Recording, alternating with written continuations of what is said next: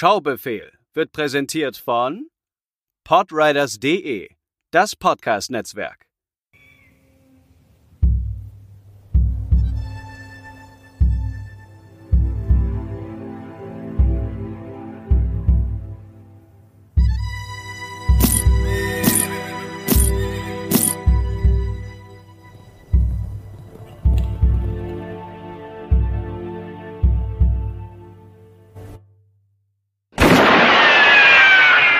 Hallo und herzlich willkommen zu einer neuen Ausgabe des Schaubefehl Podcast.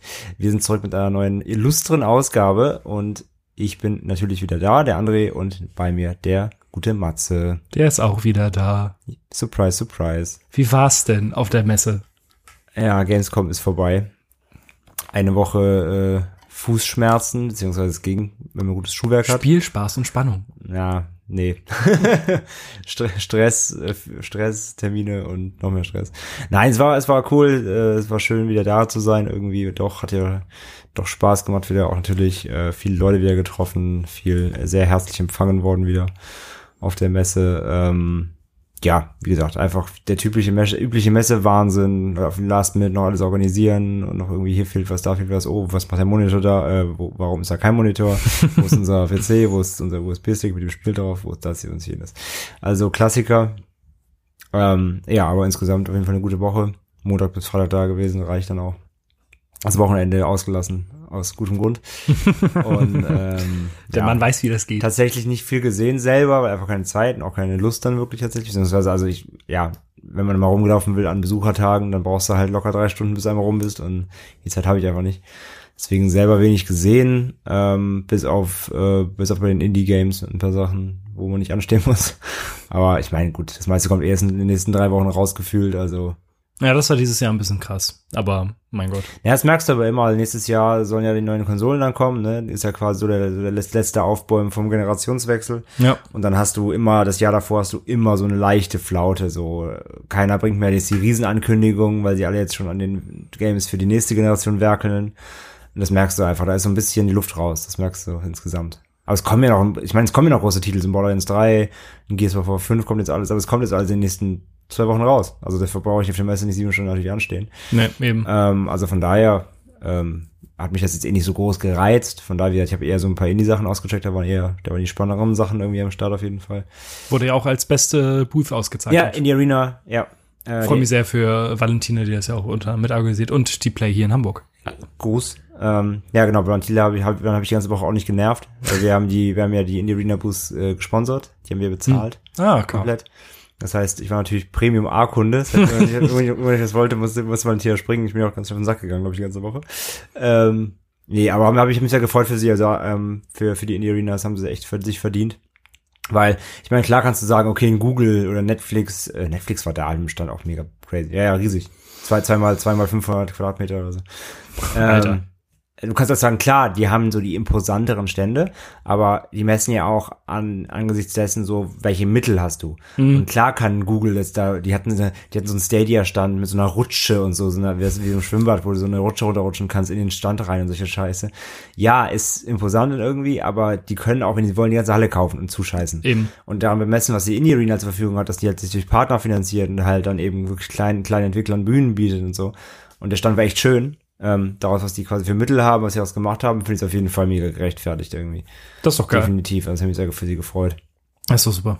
Von daher, also da, da habe ich mich eh ganz drin aufgehalten. Das war auch eher der entspanntere äh, Bereich der Messe auf jeden Fall. Wo nicht die ganzen zehnjährigen Kiddies. Genau, besser als vom Facebook Gaming Stand, die dieses Jahr Fortnite äh, am Stand hatten. Ah, okay. Weil die hatten keinen eigenen. Ich hatte, ich weiß gar nicht, ob das vom Fortnite-Stand war, aber so kurz vom Fortnite-Stand, da stand einfach einer, der sich gerade mehr übergeben hatte. Einfach, ich weiß nicht, ob es ein Meme-Bild war, aber es war ziemlich witzig nach dem, nach der, äh, nach dem Kackgate letztes Ja, Jahr. vorletztes Jahr. Was vorletztes? Vorletz, Kacke war vorletztes Jahr. Ah, okay. Ja. Deswegen haben sie sich gesagt, dieses Jahr kacken, kacken, wenn sie kacken, dann von Facebook stand. War auch kein eigener.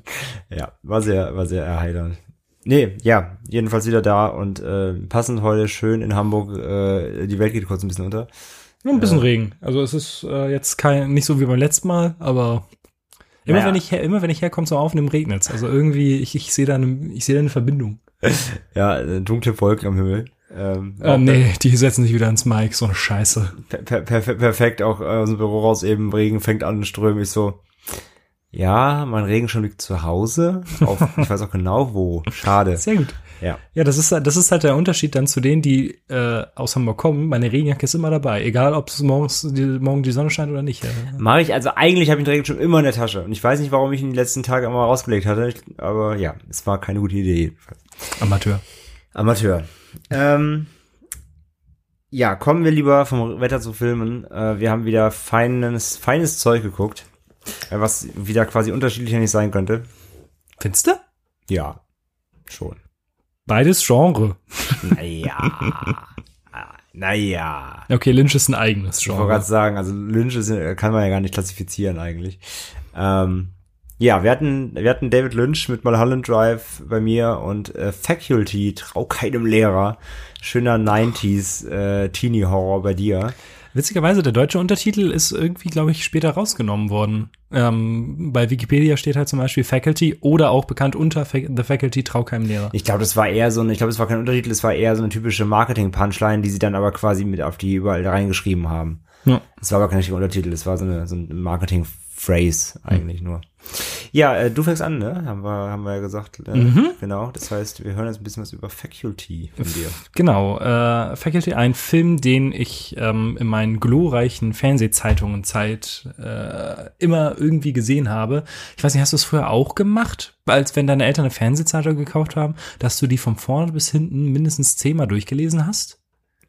Ja, das hast durchgelesen. Also ich habe auf jeden Fall immer das Programm fleißig studiert und immer geguckt, so kommt das, dann kommt das, aber, aber dann immer angestrichen, so das will ich irgendwie gucken und das will ich gucken. Ja, ich habe das halt super gerne gemacht. Nie die Artikel, sondern immer Nee, nur was ich, zu ja, den genau. Filmen Ja, ja, ja. und vielleicht halt und den Kinoteil. Ja. Ähm, das habe ich immer super gern mitgenommen und da war The Faculty auch ganz gern mal drin Mhm. und der wurde immer gut bewertet und äh, ich war halt, ja, das war halt so der Punkt, wo ich dachte, auch den könnte man sich vielleicht irgendwo mal angucken. Ich war halt noch deutlich zu jung. Ja. Ähm, dementsprechend ist er dann halt auch irgendwann auf die Watchlist gelandet. Und so bin ich da hingekommen. Ich habe halt so ein bisschen einen ähm, 90s, äh, typischen 90s Teenie-Horror erwartet. Mhm. Ähm, ich wusste ja ungefähr, wo es hingeht, äh, Body Snatchers etc. pp. Und so ein bisschen was in die Richtung habe ich auch erwartet. Aber äh, worum geht es denn insgesamt? Ähm, auch schon die Tagline davor. Sieben Schüler kurz vor Abschluss ihres Lebens. Ich glaube, da habe ich mich letztes Mal schon drüber lustig gemacht. Ja. ist großartig. Panik an der Highschool. Sechs Schüler machen eine unheimliche Entdeckung. Außerirdische haben die Kontrolle über die Körper der Lehrer übernommen. Sie setzen alles daran, die Invasion der extraterrestrischen Körperfresser zu stoppen. Doch die Aliens vermehren sich mit, rasa mit rasender Geschwindigkeit und ergreifen Besitz von allen Menschen, denen sie über den Weg laufen. Um dem Spuk ein Ende zu setzen, muss der Anführer der Aliens ausfindig und unschädlich gemacht werden. Faculty ist von Robert Rodriguez. Mhm. Und ich bin gerade am überlegen, ich glaube, das ist der erste Film, den ich von ihm gesehen habe. Sin City habe ich irgendwann mal vor Ewigkeiten gesehen. Aber ich hatte Sin City immer so mehr so als, da sitzen irgendwie mehrere Leute dran, wahrgenommen, nie so als ein Film von ihm. Und ja, also mein erster Film von Rodriguez, ich weiß halt ungefähr, was die Trademarks sind. Äh, From Dusk kennst du auch nicht? habe ich auf der, habe ich auf der Liste. Brudi. Ähm, Hm. und Good to know. Ja, ich hatte ja ähm, dich letztes Mal gefragt, ob das auch ein Film ist, den man mit ähm, Leuten, die keine Horrorfilme mögen, gucken kann. Und du meintest, ja, kein Ding. Ich habe nicht gesagt, kein Ding. Ich habe gesagt, ja, der hat so ein, zwei Szenen, aber es ist immer, es wird immer, die, es ist immer so überhöht oder lustig, dass du eigentlich immer wieder schnell zurückgeholt wirst. Es ist jetzt kein Horror im klassischen Sinne, hätte ich gesagt. Ich finde ihn deutlich zu unheimlich dafür. Okay. Ähm, es geht halt um diese sechs, äh, ja, sechs Schüler. Am wichtigsten haben wir Elijah Wood. Mhm. Dann, Der, der in den ersten Szenen mit den Eiern gegen Fahnenmaske geklappt wird. Ja. Best, Beste Einführung in den Film. dann hat man äh, Claire Duval als ähm, Emo-Goth-Tante, äh, Josh Hartnett als ähm, Sieg, den Namen konnte ich mir sogar merken, der äh, hochintelligent ist, aber aus bestimmten Gründen lieber Drogen in Kugelschreibern verkauft Beste Leben. und äh, Pornos aus seinem Kofferraum. Ich habe, als ich klein war, habe ich nicht verstanden, dass er Sieg heißt und habe das mal deutsch ausgesprochen. Der heißt Zecke. Da bekommt Zeckenklatschen ein ganz neues, äh, ganz neue Bege Bedeutung. ja, Magdi hat mich, äh, hat mich geprägt. ähm, ja, und dann haben wir, haben wir noch so äh, den, nennen wir ihn den Football Guy und die, äh, Ja, der typische die. Schulpumper-Assi. Das ist es nämlich, ähm, der Film bedient alle Klischees, die man von einem Highschool-Film erwartet. Ja. Ähm, jede Figur hat dann allerdings noch so einen kleinen, so einen kleinen Dreh. Zum Beispiel ist die Head Cheerleaderin auch gleichzeitig die, ähm, die Chefredakteurin der Schülerzeitung. Der ähm, Quarterback möchte gar nicht mehr Quarterback sein, sondern sich lieber äh, auf sein vernünftiges Studium konzentrieren. Und ja, so geht das alles weiter. Mm. Allerdings macht der Film schon von Anfang an, in, ab der ersten Szene klar, in welche Richtung das Ganze geht. Äh, und ich muss sagen, das erste, was man hört, ist äh, von The Offspring, The Kids Are Alright. Und damit hat der Film schon einmal gewonnen. ja, es ist halt wieder dieses ähm, Pop-Punk 90s, Early 2000 Vibes, auf das ich halt super stehe. Das finde ich halt mega geil. Ähm, Und ja, das dachte ich mir schon, als ich, dass ich das kickt, ja. ja, klar, oh, ich habe Ja, ich finde die Eröffnungsszene gleich. Das ist so gut, wie die Charaktere so eingeführt werden. Ja, du bekommst halt sofort zu sehen, okay, das ist der, das ist der, Ja, das ist das der. machen sie du schon. kannst, du Das kannst die, ähm, du kannst die Tropes schon super schnell Ja, zuordnen. das stimmt schon. Selbst für jemanden, der mit dieser Art Filme nicht so unbedingt ähm, Vertraut ja, ist. vertra genau, vertraut ist. Und kurz danach kommt es halt darauf hin, dass äh, Robert Patrick als Mhm. Football Coach äh, infiziert wird und anfängt, andere Leute auch zu infizieren. Robert Patrick, für die, die es nicht wissen, ist auch der T1000 aus Terminator 2. Yes. Und ähm, das ist eine Sache, der Film ist eine Hommage an 10.000 Science-Fiction-Filme irgendwo. Ja, voll. Also- und zum Beispiel gibt es, macht der Robert Patrick genau den gleichen, diesen, diesen Tom Cruise-Lauf mit Arme, Arme in der Luft Wedelnd. zerschneiden Ja. äh, rennt er da durch die Hallen. Ich musste am Anfang wirklich einmal unfassbar lachen, weil es so affig ist. Ähm, er verfolgt dann die Schulleiterin, die sich versteckt und irgendwann kommt er in diesen Raum reingerannt und hat einfach die Trillerpfeife im Mund und fängt an zu pfeifen. So, Ja. Warum? Ich wusste es nicht, aber es war sehr lustig in dem Moment. Und ja, die äh, Aliens, also es ist super schnell klar, worauf es hinausläuft. Ähm, der, ah, wie heißt denn der Olle von Elijah Wood gespielte, der Lüde? Äh, Casey. Casey, genau. Ja. Genau, äh, Casey findet äh, so ein ja so ein halb vertrocknetes Alien Mhm. und schmeißt das in äh, sie schmeißt das dann in ein Becken Schullabor, ja. Genau. Ähm, und so, oh, du hast eine neue Spezies gefunden. Und hier, schau an, sie äh, vermehrt sich sofort und macht äh, Zellteilung. Und da gibt's das muss ich sagen, diesen unfassbar geilen Shot, wo äh, Claire Duval halt die Emotante ihre Hand gegen die ähm, das Aquarium setzt und die Fäden, die aus dem Alien rauskommen, halt genau ihre Hand nachzeichnen. Das sieht so geil aus. Weil, also ich, ich muss sagen, das Alien an sich, also die CGI ist leider nicht so gut Komm ich gealtert, noch. Komme ich noch zu. Alles klar. was so äh, Computer, computergenerierte Imag Image angeht. Yes. Ich habe mir auch wieder eine komplette Liste gemacht mit Sachen. Man weiß halt die gesamte Zeit nicht, okay, was ist jetzt schlimmer, die Schüler oder die Lehrer? Weil gerade am Anfang, diese gesamte Schule ist einfach eklig. Ja, Die ist super widerlich. alle, alle sind assi und ranzig und irgendwie Und die Lehrer haben keinen Bock auf Alle irgendwas. hassen sich und alle haben keinen Bock, ja. Äh, das fand ich auch so witzig. Ich hatte das ja auch letzte Woche erzählt. Ich gucke ja gerade Glee und das, das spielt auch in Ohio als ähm, sozusagen ja mit äh, Metapher für am Arsch der Heide. Irgendwo raus, wo es keinen interessiert. Und jetzt wieder, ah ja, die Schule ist in Ohio. Anscheinend mögen das die Leute nicht so gerne. Anscheinend ist Ohio so ein bisschen ab vom Schuss. Ja, bisschen wie New Jersey in den James Hamburg-Filmen. Ja, so ein bisschen. Die Schule sieht wirklich schlimm aus. Also da die Toiletten, wo Sieg seine Drogen verkauft, das ist einfach furchtbar. Und äh, es kommt eine neue Schülerin an die Schule, Mary Beth. Und ab der ersten Sekunde wollte ich auf die Schnauze hauen. Weil die ist so dieses komplett happy-go-lucky äh, Vorstadtmädchen. äh, furchtbar. Ich muss sagen, äh, der, ich sag mal, Twist auf diesem ganzen Final Girl Trope, den habe ich nicht kommen sehen. Mhm. Das war clever.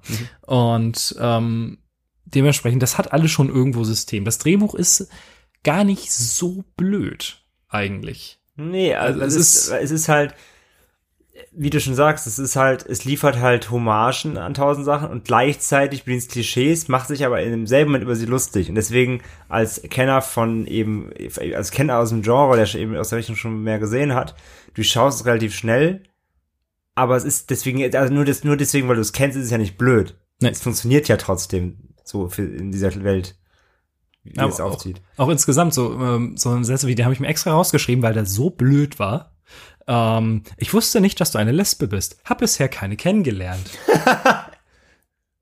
Ja, stimmt. Wo er sich so denkt so, okay, Ja, stimmt. was? Ähm, so im Nachhinein ergibt das alles irgendwo Sinn. Das ist super. Ja, am Ende heraus, genau, gibt's, ergibt es Sinn, ja. Schauspielerisch ist der Film halt, der ist okay. Casey, also Elijah Wood als, als isolierter Teenie war ein bisschen, da war mir immer so ein bisschen drüber. Da fand ich Josh Hartnett mit seiner, äh, ich frisiere mir meine Haare genau so, dass ich sie aussehen, als ob ich gerade aufstehen würde, aber man sieht, dass ich da eine Tonne Gel drin habe. Die Haare waren klasse. Ähm, das ich finde, Casey ist halt ein bisschen nervig, aber das soll er ja auch sein. ja, Aber aber er ist ja so eine Mischung, also aus der, aus, der ist so ein kleiner Hund, der am Bein rumfickt, so. Der ist ein kleiner, Klette, eine kleine Klette. So, der ist ja so ein bisschen einfach. das ist dein Bild, er ist ja. ganz süß, aber er nervt halt so. Er ist ja so einfach so der Unschuldige, der von allen eigentlich gemobbt wird und eigentlich ist er aber eigentlich total der entspannte Typ. es ist halt so, dieses, es ist halt aber er nervt halt so ein bisschen. das mag vielleicht dann so ein bisschen die Nostalgiebrille sein. Es ist halt dieses 90s Teenie Overacting. Schon, ja. Aber ich sag halt, ich glaube, es ist aber gewollt. Ja. Also dafür finde ich Rodriguez zu, also ich meine, auch wenn das natürlich auch einer seiner Early-Filme war, aber dafür ist Rodriguez eigentlich auch zu, zu gut im Führen, dafür, dass er das einfach passieren lassen würde. Ich, ich glaube, das gehört schon diesem, zu diesem ganzen Teenie-Konzept dazu, dass die Charaktere ein bisschen nerven. Die Schüler, die, die aus der Schülerzeitung hier, die, die Schwarzhaarige, nicht, wie heißt, die ist ja auch eigentlich mega penetrant und super nervig. Aber ja, das sagt sie sogar, das sagt sie auch einmal so am Film von wegen, ich muss, doch- ich muss das sein, ich muss Ja. so sein, ich bin, ich, ich bin Aber sie sieht mit. Brille sehr gut aus. Muss man ihr lassen. Äh, das, sagt sie ja sogar, wie von wegen, ich bin bei der Schulzeitung, ich muss so penetrant sein. Also, ich glaube, das ist schon von Rodriguez so gewollt, dass die Charaktere so ein bisschen überzeichnet sind. Ähm, ja, und dann kommt es halt dazu, dass die Aliens sich verbreiten. Äh, manche halten das nicht so wirklich aus. Äh, Auftritt Miss Brummel in der Dusche. Und das war so der erste Punkt, wo ich wusste, okay, das könnte doch, doch was äh, Bilder angeht, nicht für jeden was sein, weil der, ähm, sie kommt halt nackt, das ist eine alte Lehrerin, kommt halt nackt in die Dusche und sagt, hilf mir, hilf mir. Und der ähm, Quarterback steht da halt nackt und hält sie so am Kopf fest und zieht die Hand weg und zieht einfach Teil vom äh, von der Haut von der Schädeldecke ab. Oh, Es ist halt super eklig, aber das ist nämlich, wo du sagtest, Computereffekte eher schwierig. Die praktischen Effekte sehen so geil aus. Ja, ja, das stimmt. Die das praktischen sieht gehen klar. so nice aus. Ja.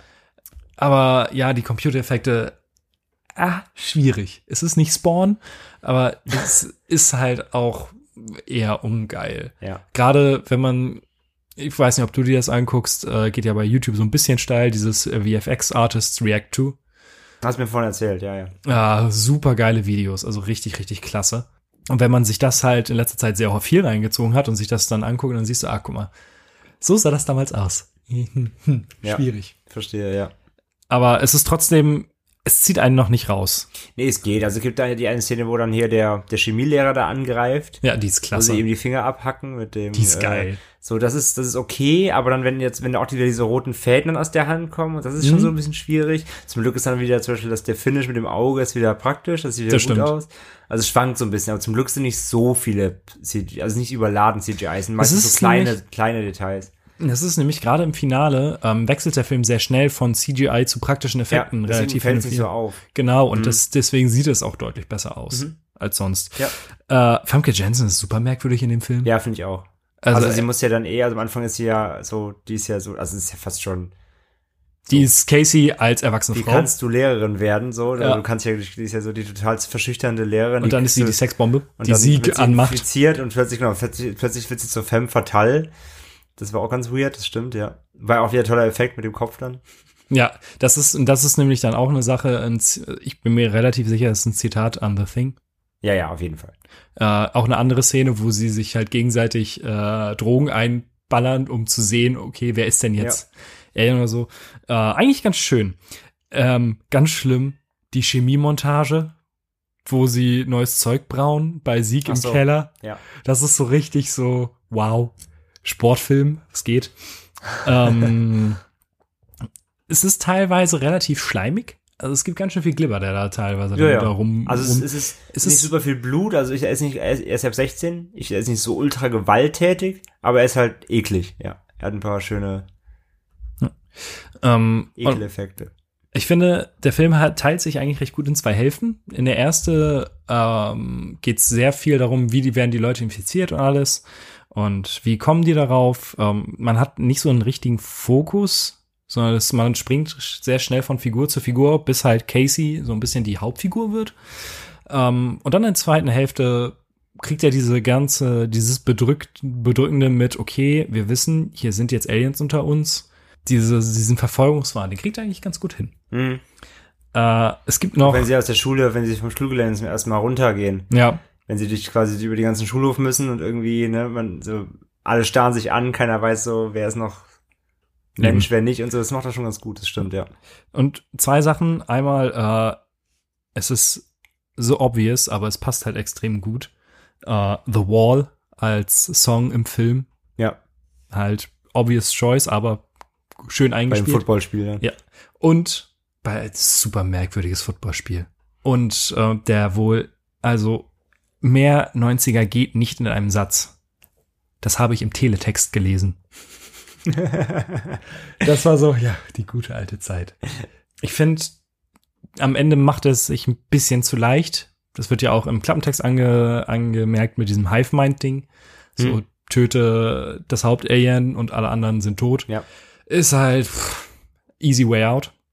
Und der lässt auch am Ende nichts irgendwie im Argen, äh, also im, im äh, Dunkeln, sondern es ist ganz klar abgeschlossen. Quasi straight aufgelöst, ja. Genau. Und ja, aber ansonsten hatte ich sehr, sehr, sehr viel Spaß mit dem Ding. Also ich scheine so ein kleines Herz für 90s äh, Dinger zu haben. Das ist mir auch eine Sache. Ähm, kennst du auf YouTube Patrick Williams? Nee, Äh, famoser YouTuber, macht richtig, richtig geile Videos okay. äh, über Filme. Zum Beispiel äh, habe ich das auch für unseren Baycast damals ähm, im Vorbereitung gesehen, äh, Understanding a True American Auteur.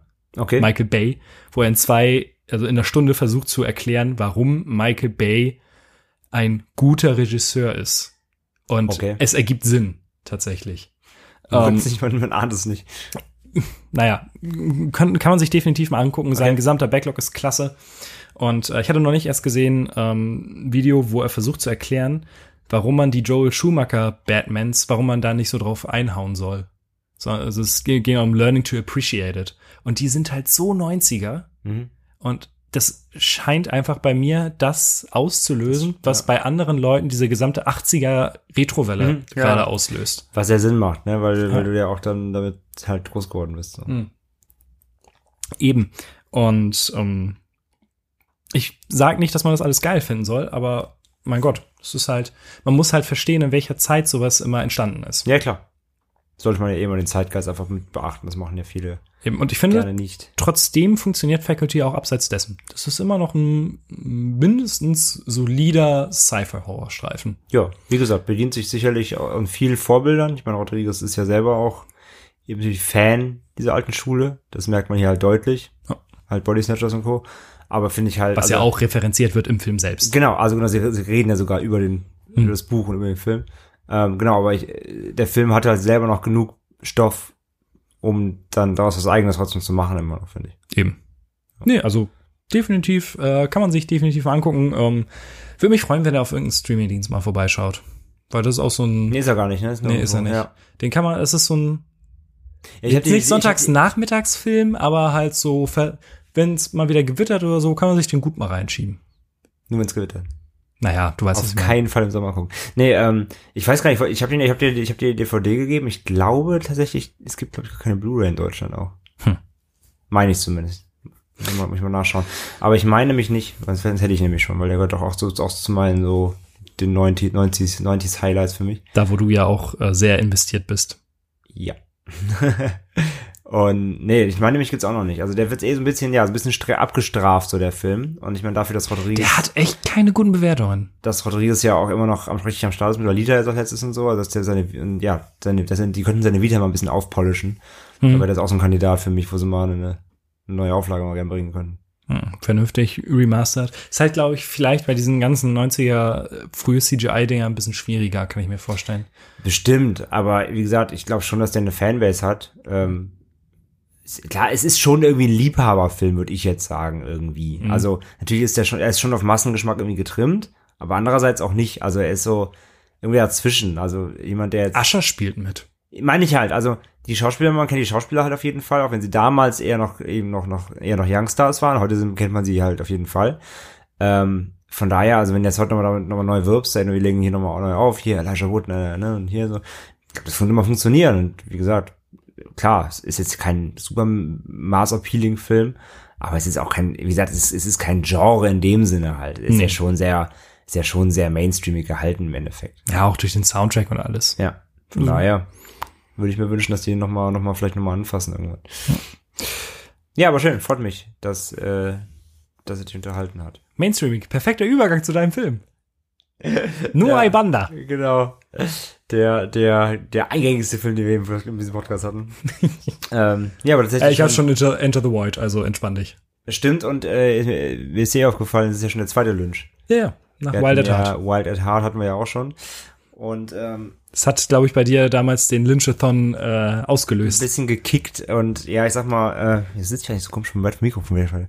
Ähm, und ich sag mal, was, also was, was bei, was ich mal bei Wild at Heart, da haben die Snake Jackets gekickt, ne? Und ähm, ja, du hast mir gegeben mal Holland Drive 2001 von Herrn Lynch und äh, es ist ja neben Inland Empire der einzige, der mir noch gefehlt hat. Also ich habe jetzt quasi Mhm. alles, alles komplett nachgeholt von Lynch, inklusive allen drei Seasons Innerhalb Twin von ein paar Monaten, ey. innerhalb von zwei Monaten ungefähr. Kranker Typ. Und ja, also bisher hatte ich in der ganzen Vita auch von ihm wirklich nichts, wo ich gesagt habe, das hat mir gar nicht gefallen. Ähm, also klar gab es mal so ein bisschen Ups und Downs irgendwie, aber selbst ein Down bei Lynch ist ja immer noch sehr gut. Also zum Beispiel, ich glaube, das insgesamt, muss ich sagen, was mir am allerwenigsten gefallen hat, ist Dune. Das liegt aber einfach daran, auch was, weil das ja quasi überhaupt nicht seine Handschrift ist. Da hast du halt gemerkt, da wurde er immer beauftragt, jetzt er hat einen Namen und jetzt muss er mal was Größeres machen und Ich bin so gespannt auf den äh, von Villeneuve. Villeneuve, ja. Oh, das wird geil. So, aber sonst war ich jetzt bei Lynch bisher echt komplett überall angetan. Ne? Auch bei Straight Story?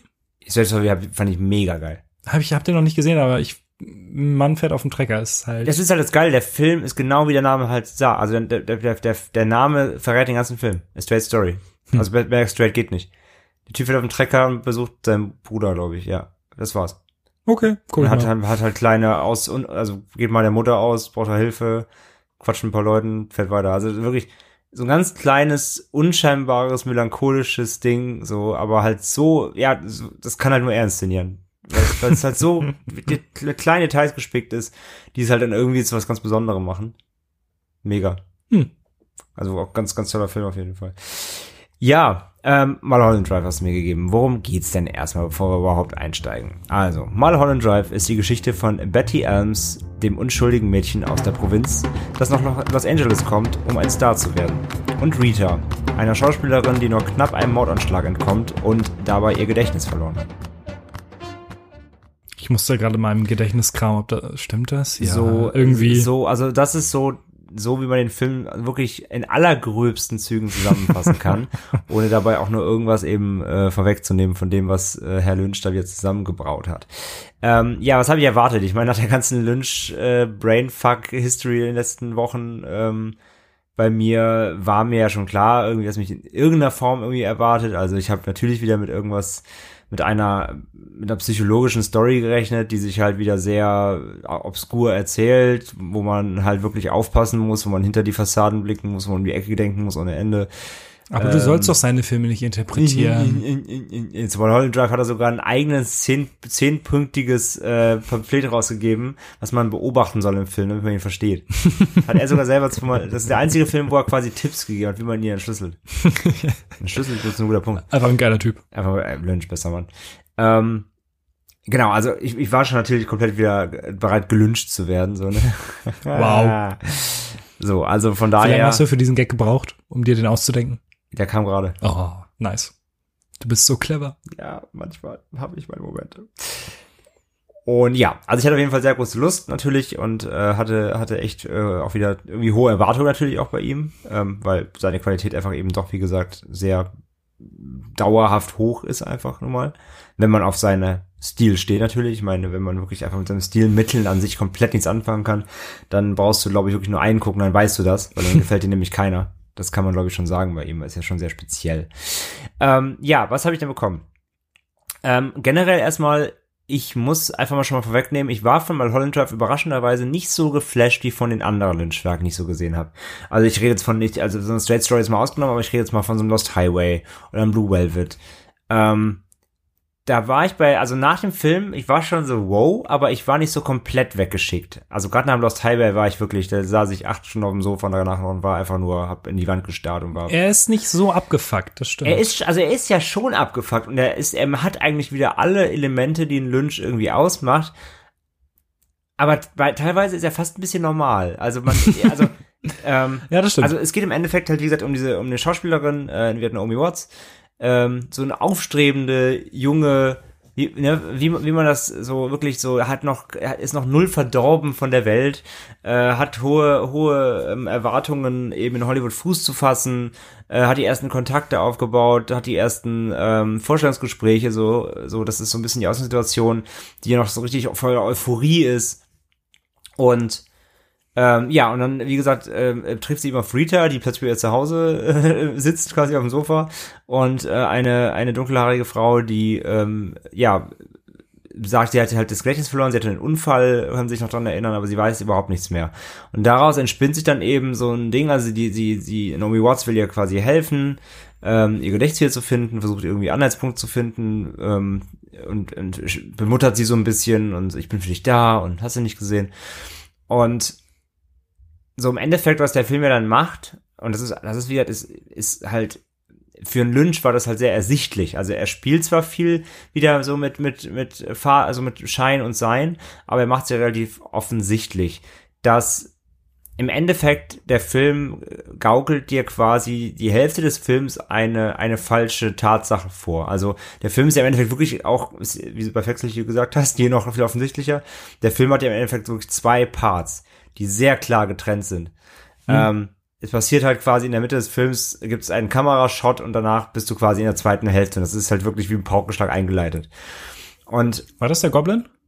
Ja, nee, es ist also der, der, der, der, die Szene selbst ist dieser Aschenbecher da, wo er da reinzoomt. Und dann, nee, nicht der Aschenbecher, diese Schachtel, diese blaue Schachtel. Ah, ja, ja, ja.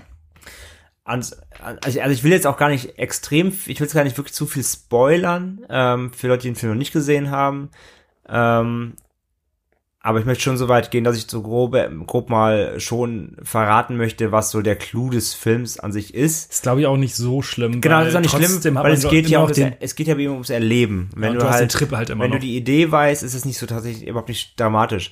Also im Endeffekt ist es halt so, der Film basiert aus zwei Teilen. Im ersten Teil geht es halt darum, um die Konstellation, sie, die Hollywood, angehende Hollywood ähm, ähm, Schauspielerin oder die, die, die, die, die Apprentice, so, die, die rein möchte in die Hollywood-Welt und eben diese, ähm, diese Frau der Amnesie. Und dann in dem Switch, nach dem Switch ist quasi, dann, dann blickt man quasi hinter die Fassade. Also man wird, ähm, dann sind quasi alle Charaktere sind noch genauso da wie in der ersten Filmhälfte, aber haben andere Rollen. Also die Figuren sind die gleichen, haben aber teilweise spielen andere Rollen. Und zwar ist es halt dann so, dass man halt ähm, relativ schnell merkt, dass die, ähm, ja, Naomi Watts, die ähm, heißt eigentlich gar nicht Betty Elms, sondern die hat eigentlich einen anderen Namen. Und äh, quasi das, was sie sich ganze Zeit ähm, eben in dieser ersten Filmhälfte so vorstellt, dass sie halt ähm, to tolle Forschungsgespräche hat und, und Auditions und Castings und da irgendwie von allen gelobt wird, so, das ähm, malt sie sich halt alles quasi nur aus. Denn eigentlich ist sie eine sehr, ähm, eigentlich ist sie eine, eine, eine sehr unerfolgreiche und ähm, ja, so eine Tryhard, die eigentlich, die eigentlich schon aufgegeben hat. Die wollte nach Hollywood, hat es halt quasi nicht geschafft und ist daran schon halb zerbrochen. Und dann geht's quasi auch darum, dass die, die Dunkelhaarige halt, die, die sie quasi in ihrem, in der ersten Filmhälfte, also quasi in ihrer Fantasiewelt, ähm, die, sie, die sie, sie aufgenommen und so bemuttert hat und ihr geholfen hat, ist eigentlich ähm, die ehemalige Liebhaberin von ihr, die ihr aber die, die aber fremd geht, beziehungsweise ja schon eine neue Loverin hat, was sie da rausfindet. Also man merkt dann quasi alles, was sie sich quasi in der ersten Filmhälfte, so was du so, was du so von ihr gegeben bekommst, so die ganzen positiven Aspekte ihres Lebens, die gibt's alle überhaupt nicht, sondern ähm, du merkst dann Stück für Stück, dass sie sich quasi, dass all diese Dinge ähm, zwar in ihrem Leben vorhanden sind, auch diese Figuren sind alle vorhanden, aber alle mit negativen Behaftungen. Und ähm, all das, um, um das eben von sich abzuwenden, wandelt sie in ihrem Kopf eben in was Schönes um. Und das ist so quasi ein bisschen dieser, dieser, dieser grundlegende, so eine, so eine Waage. Und sie, ähm, sie, du merkst halt so, dass sie immer wieder so kleine Details, die sie im Leben wahrnimmt auf ihrem Weg, streut sie halt in diese Fantasiewelt ein, dass dieser Cowboy-Charakter, so der ein bisschen der Gandalf der Weise, der Weise als, Cow als Cowboy, der dumme, der dumme, irgendwelche dummen ähm, Ratschläge gibt so. Und der ist nur da, weil sie den in irgendeinem Restaurant einmal kurz vorbeilaufen sieht und schon spinnt sie ihn quasi ein in ihre Realität. Das gleiche mit dem Obdachlosen und so, ne? Der in ihrer Realität ja fast so eine Monstergestalt ist. So. Das ist übrigens, das ist eine der abgefucktesten Szenen, die ich jemals gesehen habe. Die hat mich so fertig gemacht. In Die der, haben, in der, wo der um die Ecke geht? ja, wir haben den halt im Dingster gesehen, damals im Filmclub Ja. in der Schule. Und das war halt immer abends. Und ähm, die Schule war danach komplett dunkel. Und wir sind aus diesem Raum, wo wir den Film gesehen haben, einfach nur runtergegangen. Und ein Kumpel und ich hatten einfach Puls. Weil uns diese Szene so fertig gemacht hat. Ich weiß, ich weiß auch nicht wieso. Es ist halt ein komplett offensichtlicher Jumpscare. Ja, aber die ist so weird einfach. Die ist Ja. so seltsam inszeniert. Auch dass, auch, dass der Typ dann in Ohnmacht fällt und so. Und Es hat mich echt einfach kaputt gemacht damals. Ja, ja.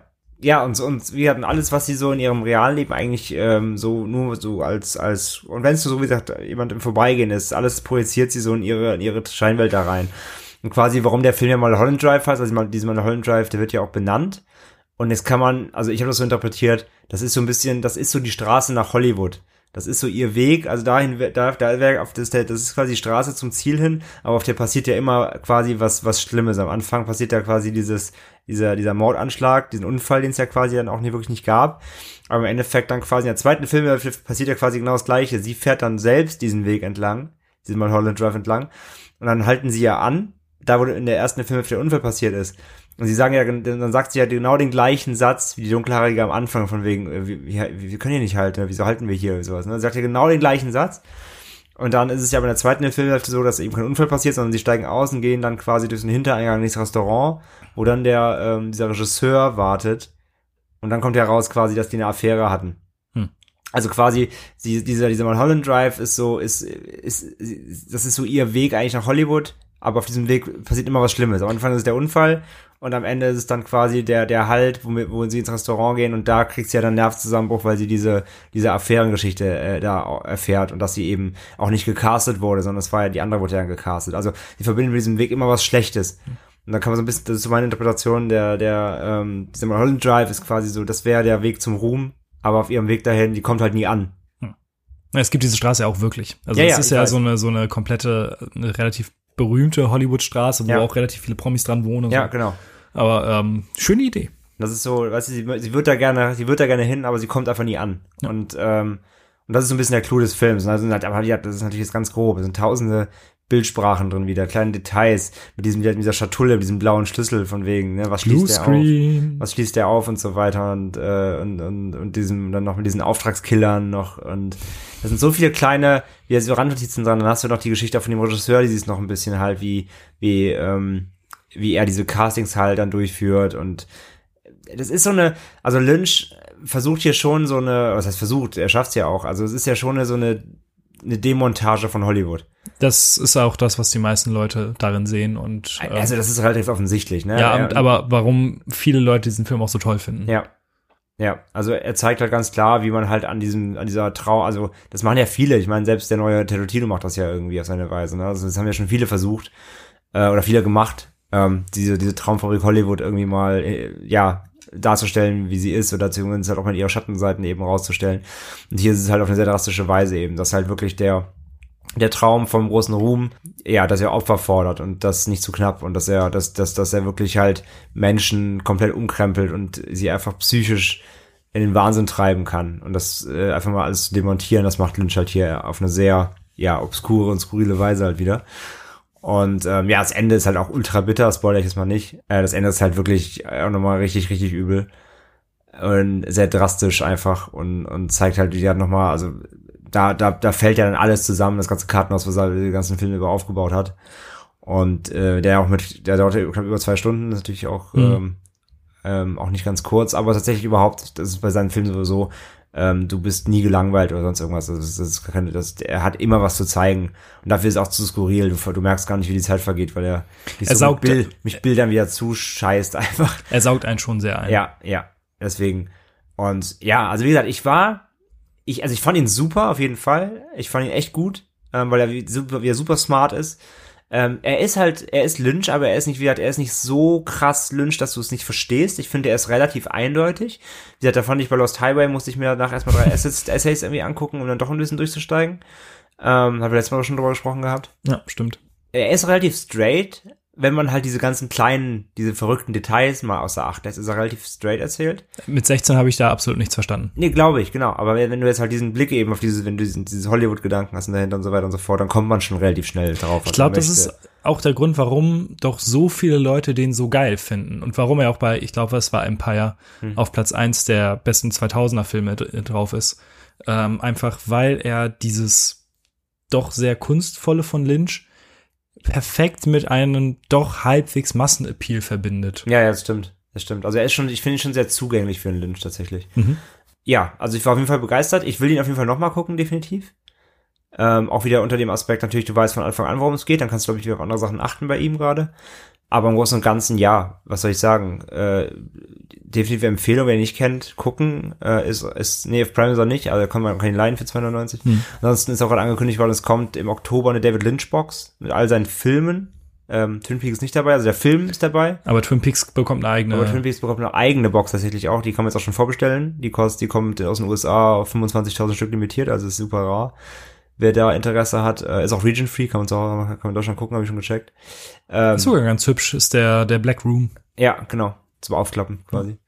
Ähm, aber ja, wie gesagt, die Film, die Film-Lynch-Box kommt für knapp 94 Euro auf, im Oktober kann man auch schon vorbestellen. Wer da eine ganze lückenlose Sammlung haben will, ähm, werde ich auf jeden Fall zuschlagen. Ähm, die möchte ich doch gerne alle haben, auf jeden Fall.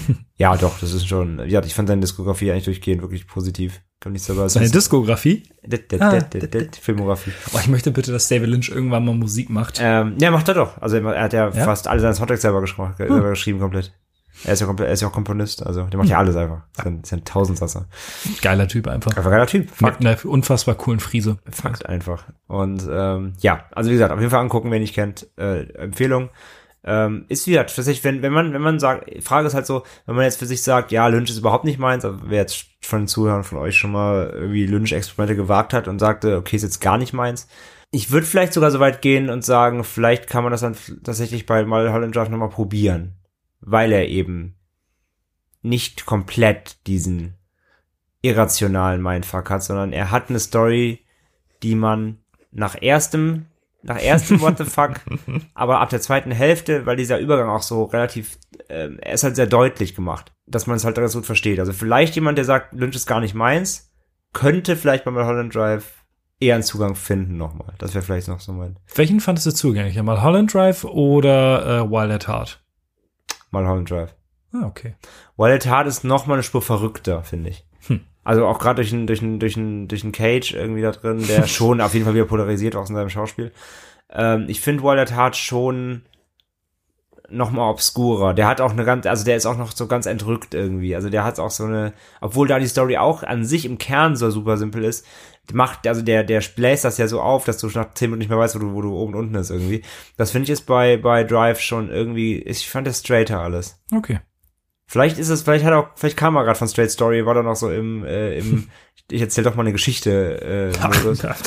weiß ich nicht. Aber wäre halt einfach mal so ein Tipp. Also ich glaube tatsächlich, dass der noch eher so der von seinen, von seinen obskuren Werken, die er, die er hat, ist das noch so der, wo ich sagen würde, ja, da kann man schon im ersten noch gucken, also den kann man, den kann man genießen, ohne dabei ganze Zeit Kopfschmerzen zu haben. Okay.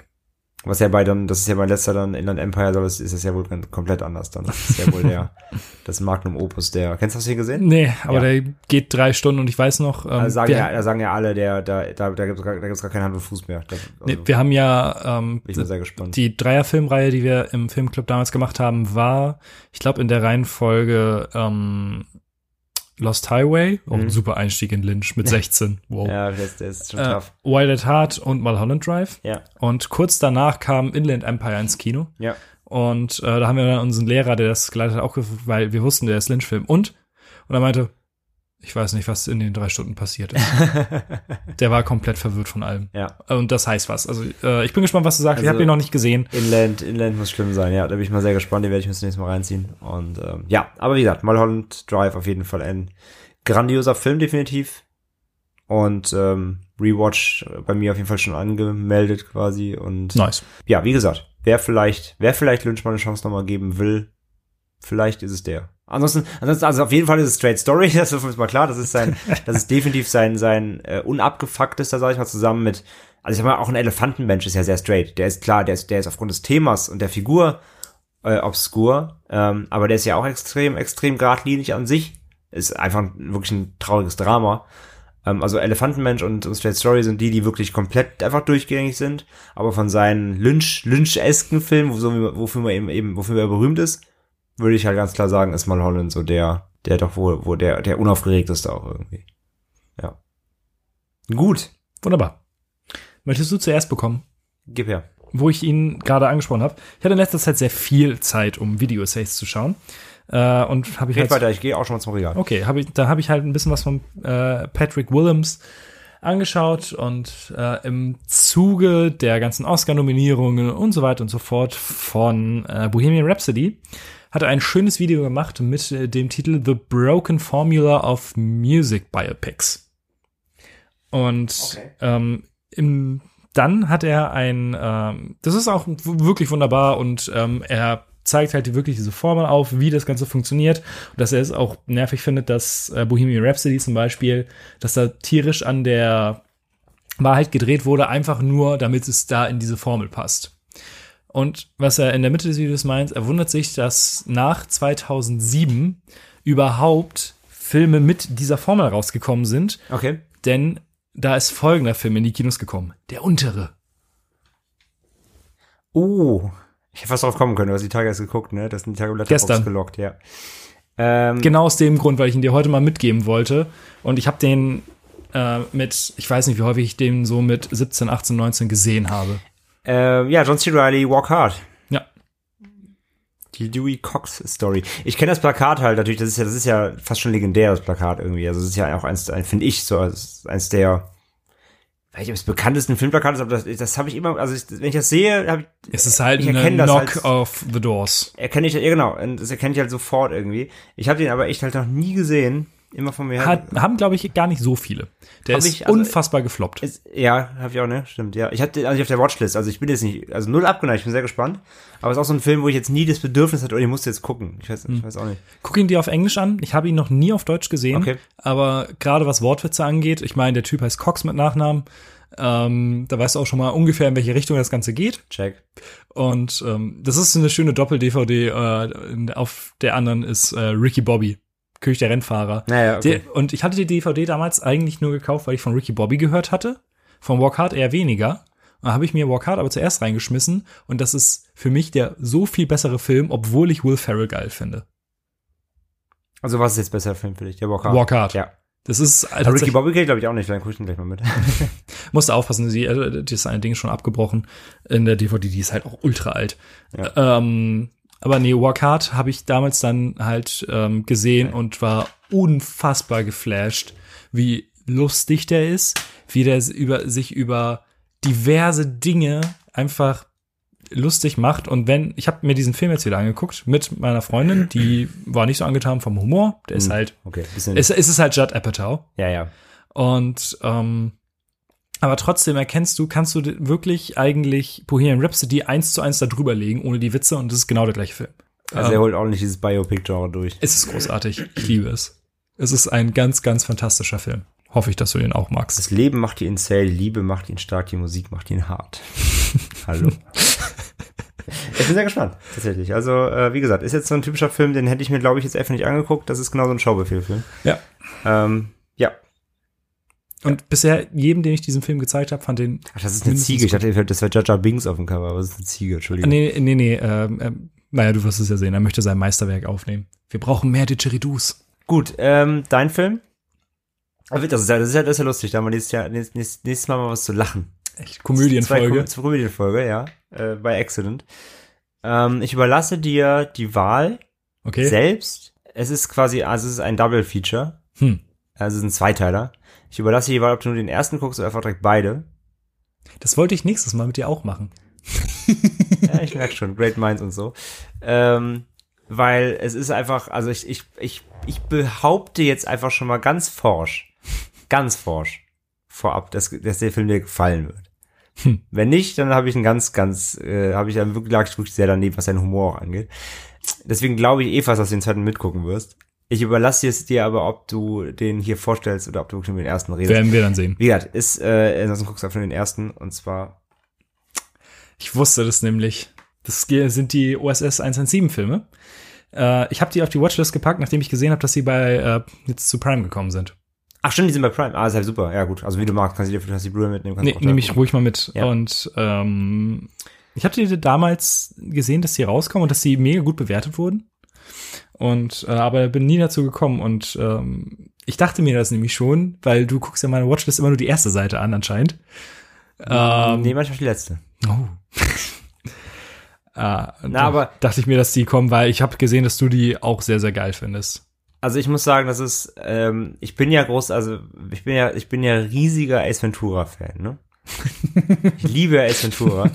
Und das ist so, das, das ist so, das ist so mein Neuzeit Ace Ventura. Aber halt, es ist halt auch schon ein bisschen blöd, ein bisschen doof, aber auch nicht zu doof. Und es ist halt, ist halt Jean Girardin als, als quasi als James Bond für Arme, ähm, der einfach nur selbstverliebter Hurensohn ist. Entschuldigung, äh, wir sind ja explicit. Er ist, er ist halt einfach so ein dummes Stück Scheiße. Und er ist halt, er ist halt so, er ist halt so, wenn James Bond ganze Zeit, also James Bond ist ja auch eitel. Aber er ist halt so dabei noch einfach ein dummes Arschloch. Es ist so lustig. Also ich bin sehr gespannt, was du sagst. Wie gesagt, der erste ist der, ähm, äh, Spione, wie heißt der? Der Spion, der sich liebte. Ja, nee, das ist, nein, nein, das ist generell die Tagline von der, Serie, von der Reihe. Ähm, der erste, der zweite ist, glaube ich, irgendwas mit Kairo und der Ach erste. so, die englischen Titel. Ja. Die deutschen äh, sind, äh, er selbst ist sich genug, äh, ist sich der, er selbst ist sich genug Ah, genau. und der Spion, der sich liebte. Ah, okay. Ähm, ich weiß jetzt gar nicht, ja, das eine spielt in Kairo, das andere in Südamerika. Genau. In Rio. Rio, ja, genau. Und, ähm, Das ist ja super strange. Auf der Rückseite sind die Filme in richtiger Reihenfolge und vorne ist der zweite als erstes genannt. Super ja, strange. Auf jeden Fall der, ähm, ich gucke, ich, sonst gucke ich gerade nochmal, aber du kannst es sonst auch nochmal checken. Der, ähm, ich meine, der Kairo ist, glaube ich, der zweite. Nee, Im zweiten Teil nimmt Geheimagent OSS 117 Südamerika ins Visier. Ist es so? Ja, steht hier. Nun ja, aber ich werde es ja selbst rausfinden. Ja, stimmt. Der Kairo ist der erste, genau. Der heißt nämlich Cairo Nest of Spice, das ist der erste. Und der zweite ist ähm, Lost in Rio, genau. Ich, mo ich damals war ich ziemlich großer James Bond Fan. Ja. Das fand ich ziemlich immer cool. Äh, dementsprechend habe ich äh, Bock auf. äh, Da haben wir einmal Musikparodie und Agentenparodie. Ja. Das ist, passt ziemlich Parodie. gut. Ja, wieder mal bei Excellent. Mal monothematisch. Strange. Ja, ne? Nicht, nicht, nicht Splatter gegen High School Music. So in etwa. Ja, gut, dann äh, gibt's nächstes Mal Spione und Agenten gegen verkau- verkokste Musiker. Es ist nicht nur Koks. okay, ist noch, ist noch Ziegen. ähm, ja, ich bin sehr gespannt. Das wird dann, das wird ja mal eine, eine, Wird eine spritzige Folge für die Lachmuskeln. spritzig. Okay, wie du meinst, wie du meinst. Ich glaube, das ist der Punkt, an dem wir den Podcast beenden sollten. Vielleicht.